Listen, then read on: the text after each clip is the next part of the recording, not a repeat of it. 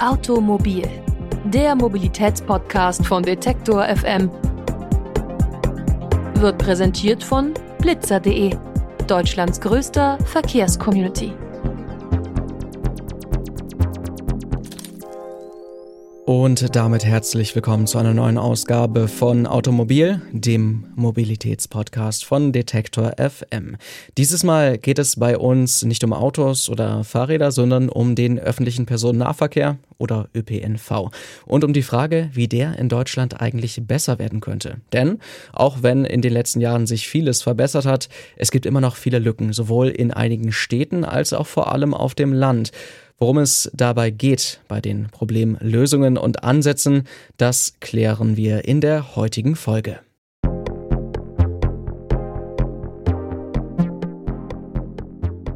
Die Verkehrswende ist in vollem Gange. Immer mehr Städte, aber auch ländliche Gemeinden arbeiten daran, bestehende Strukturen zu verbessern und mehr Menschen die Möglichkeit zur Teilnahme am Verkehr zu geben. Vor allem für den öffentlichen Verkehr oder den ÖPNV besteht eine Menge Verbesserungsbedarf. Doch es hat auch schon einiges an Umdenken und eine Menge Verbesserungen in den letzten Jahren gegeben. Aber es besteht vor allem immer noch eines. Handlungsbedarf. Das erklärt Philipp Kosok. Er ist Projektleiter für den Bereich öffentlicher Verkehr beim Think Tank Agora Verkehrswende. Ja, tatsächlich haben wir bis zumindest zum Ausbruch der Corona-Krise regelmäßig Fahrgastrekord erlebt. Jahr für Jahr. Die Menschen nutzen mehr und mehr Bus und Bahn. Tatsächlich ist aber nach wie vor ÖPNV in Deutschland vor allem ein urbanes Phänomen. In den Großstädten haben wir meistens gute Angebote, die die Menschen auch nutzen. Und sobald wir an den Rand der Großstadt kommen, äh, hören meist die guten Angebote auf und dementsprechend äh, auch die Nachfrage seitens der Fahrgäste. In den suburbanen und ländlichen Raum ist heute das ÖPNV-Angebot oft schlecht beziehungsweise fast nicht vorhanden, beschränkt sich auf den Schülerverkehr. Mit Blick allein schon auf die Klimaschutzziele im Verkehr müssten wir das Angebot und die Fahrgastzahlen in den nächsten Jahren deutlich steigern. Angebote steigern könnte also ein Schlüssel für den besseren ÖPNV sein. So könnte die Nutzung von Autos zumindest ergänzt werden. Lücken im öffentlichen Nahverkehr gibt es nicht nur auf dem Land, sondern auch in einigen Städten dabei.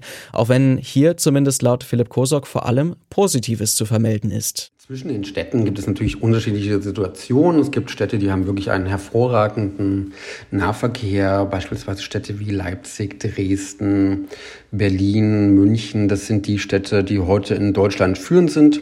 Die sind noch nicht so gut wie in manch unserer Nachbarländer. Wenn man beispielsweise in die Schweiz guckt oder nach Österreich, nach Wien, dann sehen wir, da geht schon noch einiges mehr in Sachen gutes Angebot. Aber da sind wir bereits auf einem guten Niveau. Diese Städte haben meistens eher das Problem, dass sie Schwierigkeiten haben, das Angebot weiter auszubauen, weil beispielsweise die Kapazität in den Straßenbahnnetzen oder in den U-Bahn-Netzen zu knapp ist, weil das Geld für zusätzliche Angebote fehlt, aber die Nachfrage ist durchaus da. Da ist also ein ganz wichtiger Faktor, dass die Kommunen, die Länder und auch der Bund in Zukunft mehr Mittel für den Ausbau des ÖPNVs bereitstellt. Dann ist da relativ leicht auch noch mehr Fahrgäste zu gewinnen.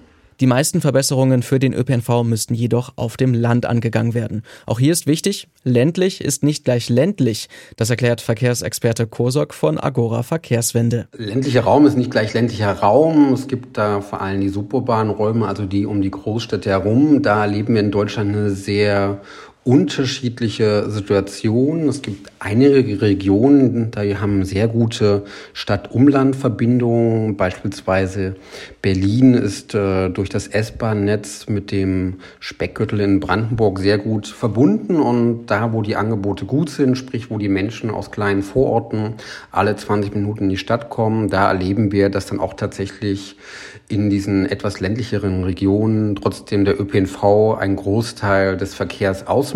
Im halbstädtischen, halburbanen Raum, also direkt vor den Großstädten, da ist der öffentliche Nahverkehr also ebenfalls bedeutend. Weiter entfernt von den Ballungszentren sieht die Situation jedoch ganz anders aus. Der Normalfall ist allerdings, dass sobald wir die Großstadt verlassen, dort die Angebote sehr schlecht werden, oft nur noch auf Schülerverkehre reduziert sind und darüber hinaus kaum was vorhanden ist. Und dann nutzen die Menschen den ÖPNV nicht, dann nutzen die Menschen aus dem Umland auch in der Stadt den ÖPNV nicht, denn in dem Moment, wo Sie einmal sich für das Auto entscheiden, weil Sie im Laufe des Tages irgendwo ein Auto brauchen, dann sind Sie auch immer den ganzen Tag mit dem Auto unterwegs, fahren im Zweifel also auch bis in die Innenstadt mit dem Auto hinein. Und das ist das, worunter viele Großstädte heute leiden. Gar nicht so sehr der Autoverkehr der eigenen Bewohner, sondern der Autoverkehr von den Menschen aus dem Umland. Die Raumnutzung könnte zumindest für Pendlerinnen und Pendler also angepasst werden.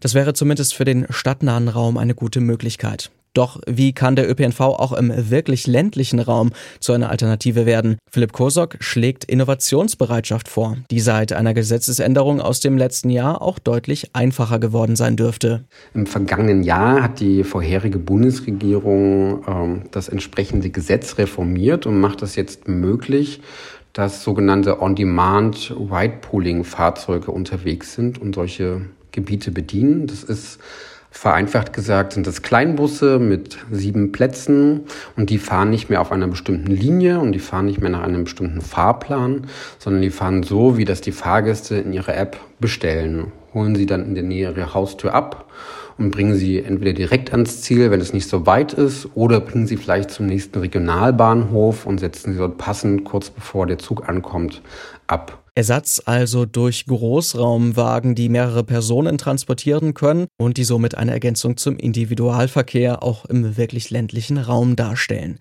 Aber gibt es eigentlich auch etwas wie ein Umdenken zwischen den Generationen?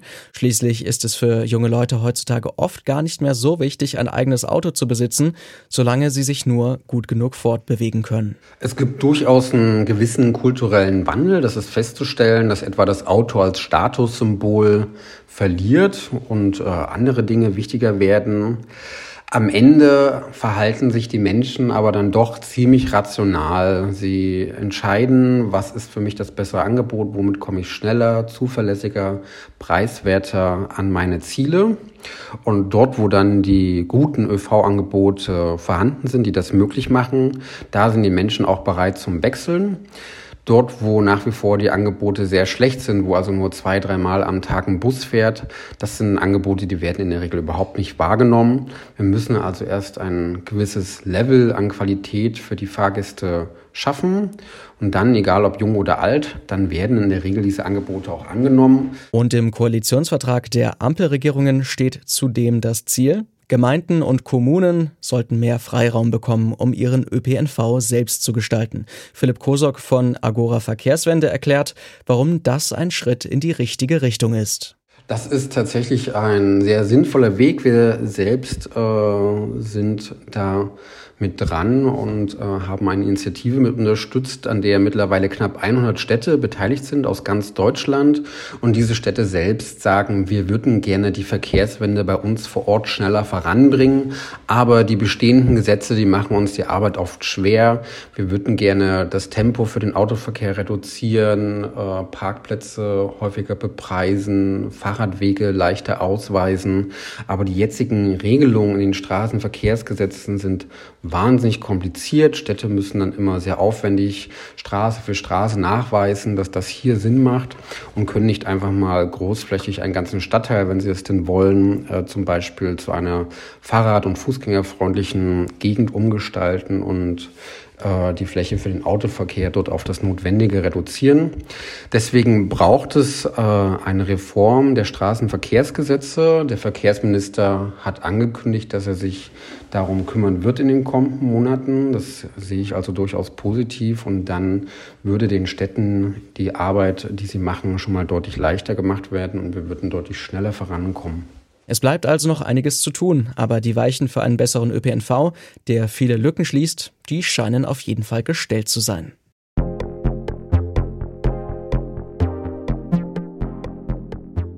Soweit war es das von uns für heute mit der aktuellen Folge von Automobil. Ich hoffe, es hat euch gefallen.